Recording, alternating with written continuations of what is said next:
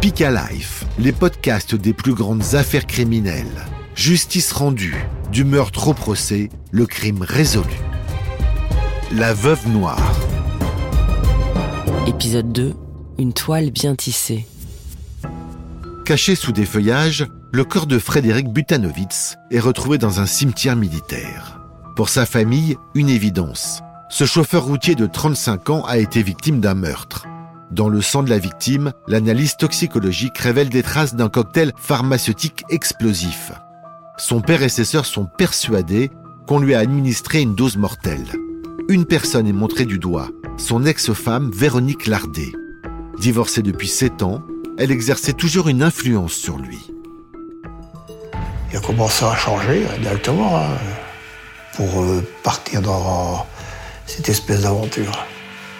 Parce qu'en fait, elle l'a un peu comme une araignée, quoi. Elle l'a mis euh, dans sa toile, elle l'a complètement refermé. Alors Véronique sait-elle quelque chose sur la mort de Frédéric? Les enquêteurs l'auditionnent, mais elle n'a aucune information à leur donner. Pourtant, les gendarmes s'interrogent et ils suspectent très vite Véronique. Serait-elle responsable de la mort de Frédéric? Est-ce un assassinat? Pour en savoir plus, ils passent en revue la vie de l'ex-couple. Leur histoire commence dix ans plus tôt. Frédéric rencontre Véronique alors qu'il travaille comme adjoint de sécurité au commissariat de Douai. Et entre eux, c'est immédiatement le coup de foudre.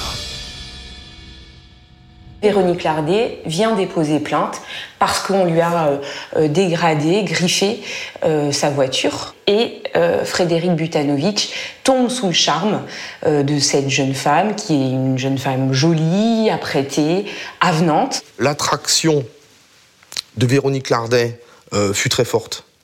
Parce que Frédéric Butanovitch va quasiment tout quitter, va prendre des décisions importantes dans sa vie pour vivre une histoire d'amour avec Véronique Lardet. À l'époque, Véronique Lardet a 30 ans. Elle ne travaille pas, mais semble avoir pas mal d'argent de côté. Elle a déjà trois enfants, ce qui n'effraie pas Frédéric. Le couple se met en ménage très rapidement. Il se marie moins d'un an plus tard à la mairie de Brébière, près d'Arras dans le Nord, dans le village natal de Frédéric. Et c'est le bonheur parfait. Au début, tout allait, c'était tout beau, tout rose. Elle avait de superbes voitures. Euh, il a acheté une Harley et pour lui, c'était tout. C'était parfait, quoi. Et il y avait les yeux qui brillaient, quoi, quand tu la regardais. Très amoureux, Frédéric se jette corps et âme dans cette relation.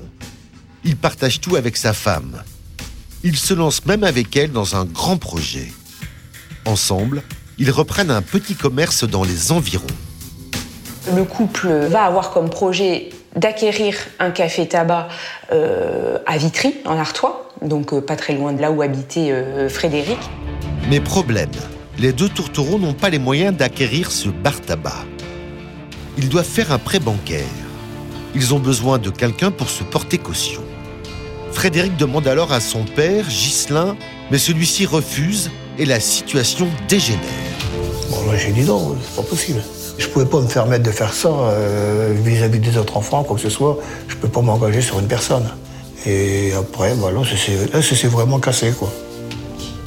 Voilà. Finalement, Véronique obtient son prêt en vendant une petite résidence secondaire. Frédéric, lui, reprend le bistrot, mais il garde une profonde rancœur à l'égard de sa famille.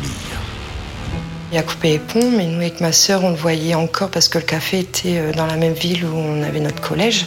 Et donc on y passait, on le voyait mon frère qui était tout le temps là au café. J'allais même lui déposer euh, son courrier qui arrivait parfois chez mes parents. Et il me parlait pas. Il me souriait pas, il me proposait pas quelque chose à boire. Euh. donc je repartais, c'est tout. Frédéric se consacre alors entièrement à son tabac. Mais très vite, les affaires tournent mal. Cambriolage, incendie, les problèmes s'accumulent Frédéric et Véronique doivent déposer le bilan. Et c'est l'engrenage. Il y a eu des problèmes financiers. Et puis euh, Frédéric Butanovitch euh, s'est séparé de Madame Lardet, de Véronique Lardet, et a pris euh, le métier de camionneur. Sur les routes, Frédéric accuse le coup, mais il n'arrive pas à tourner la page. Même s'il est séparé de Véronique, il pense toujours à elle. Et il ne se résout pas à couper les ponts. Il y avait une relation très ambiguë parce que euh, euh, restait euh, constamment en relation, téléphonique, SMS. C'est un homme amoureux. Mais surprise, les enquêteurs découvrent que la relation entre les deux ex-époux ne se contente pas à des appels téléphoniques. Frédéric rend souvent visite à Véronique et à ses trois enfants. Plus surprenant encore, il lui reverse l'intégralité de son salaire pour payer le loyer de leur ancien appartement qu'elle occupe toujours.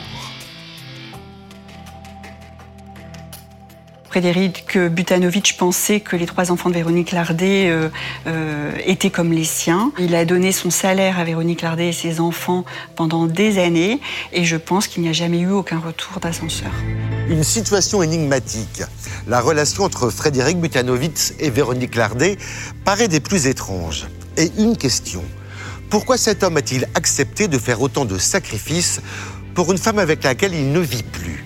Était-il manipulé sous l'emprise de cette femme, Véronique Lardet? Mais alors pourquoi l'aurait-elle tué? Pourquoi assassiner son ex-mari, dont elle était séparée, mais qui continuait de lui verser de l'argent? Pour les gendarmes, c'est certain, il manque une pièce au puzzle. Et ils ne sont pas au bout de leur surprise. Les gendarmes épluchent alors les comptes en banque de Frédéric Butanovitz. Et très vite, ils relèvent des opérations suspectes. Des chèques ont été tirés, euh, des mouvements ont été réalisés et c'est pas Frédéric qui les a réalisés. Trois chèques pour un total de 5500 euros à l'ordre de Véronique Lardet. Et surprise, les trois ont été déposés plusieurs jours après la mort de Frédéric.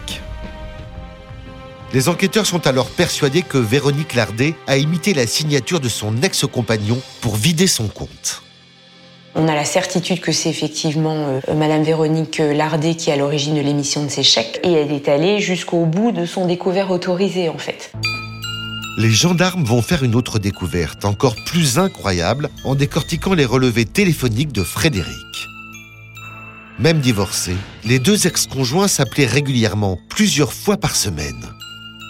Mais ces coups de fil s'arrêtent net le jour de la mort de Frédéric. Pourquoi Véronique cesse-t-elle d'appeler son ex-compagnon à partir de ce moment-là? Serait-elle au courant de quelque chose? Pour les gendarmes, il est désormais temps de tirer toute cette histoire au clair. Frédéric Butanovitz était-il manipulé par son ancienne femme? Comment expliquer les mouvements suspects sur son compte bancaire? Pour le savoir, écoutez le prochain épisode.